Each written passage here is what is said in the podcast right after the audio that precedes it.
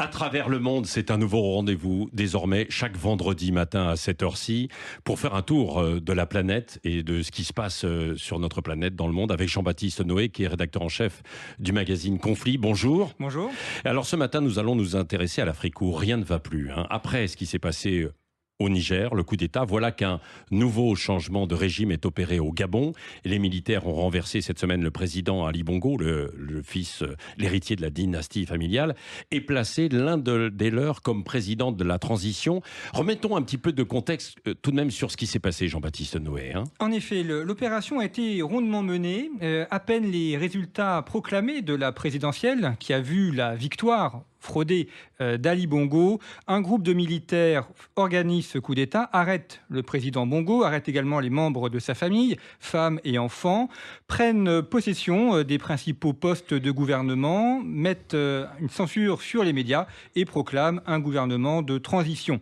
On a eu assez rapidement des images d'Ali Bongo, on voyait en bonne santé, et puis l'annonce d'un nouveau général prenant possession du Gabon. Alors quelles conséquences de ce coup d'État?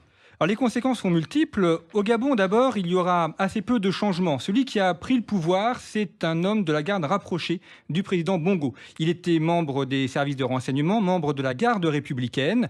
Donc ce n'est pas un autre groupe ou une autre ethnie qui a pris le pouvoir. C'est en fait un membre du clan Bongo qui a renversé Ali Bongo pour conserver la mainmise sur le Gabon.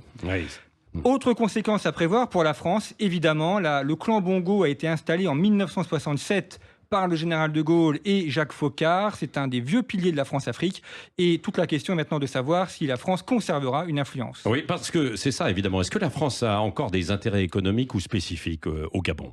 Alors au Gabon, il y a la question du pétrole et du gaz. C'est un, État pétrolier. Euh, il y a une grande entreprise française qui s'appelle Eramet qui est installée d'autres entreprises totales, notamment Elf. On sait que le Gabon, ça a été le lieu euh, du grand scandale d'Elf dans les années 1990. Mais euh, au-delà de ça, l'Afrique compte peu. L'Afrique compte très peu dans l'économie française, à peine 2% du commerce, du commerce extérieur. Les entreprises françaises font plus d'échanges économiques avec la Belgique qu'avec l'ensemble du continent africain réuni. Donc, pour l'économie française, c'est quelque chose d'assez minime, même sur la question du minerai, ça a été souvent évoqué, mhm. le Niger, euh, l'uranium, etc. Euh, non, ça compte là aussi assez peu. C'est en Asie centrale ou en Amérique latine que les entreprises françaises s'approvisionnent, et non pas en Afrique. Bon, c'est ça. Donc, pas trop de, conséquences. Pourtant, c'est quand même euh, majeur ce qui s'est passé. Alors, c'est majeur parce que c'est un domino de plus qui vient de tomber. Il y a eu le Niger, il y a eu le Mali, il y a le Soudan qui est en coup d'État depuis six mois, et on voit surtout que et la France et les Européens n'ont pas réagi et ne savent pas comment réagir. En fait, c'est même le, véritable problème, c'est le vide conceptuel. C'est pas tellement une question militaire, c'est que euh, aussi bien au Quai d'Orsay qu'à l'université, il n'y a plus d'études africaines dignes de ce nom. On a plaqué des concepts qui ne correspondent plus à l'Afrique telle qu'elle est aujourd'hui, et donc il y a une difficulté, voire une impossibilité à mener une politique africaine parce qu'on ne comprend plus l'Afrique d'aujourd'hui. Merci Jean-Baptiste Noé, rédacteur rédacteur en chef de Conflit à travers le monde chaque vendredi matin.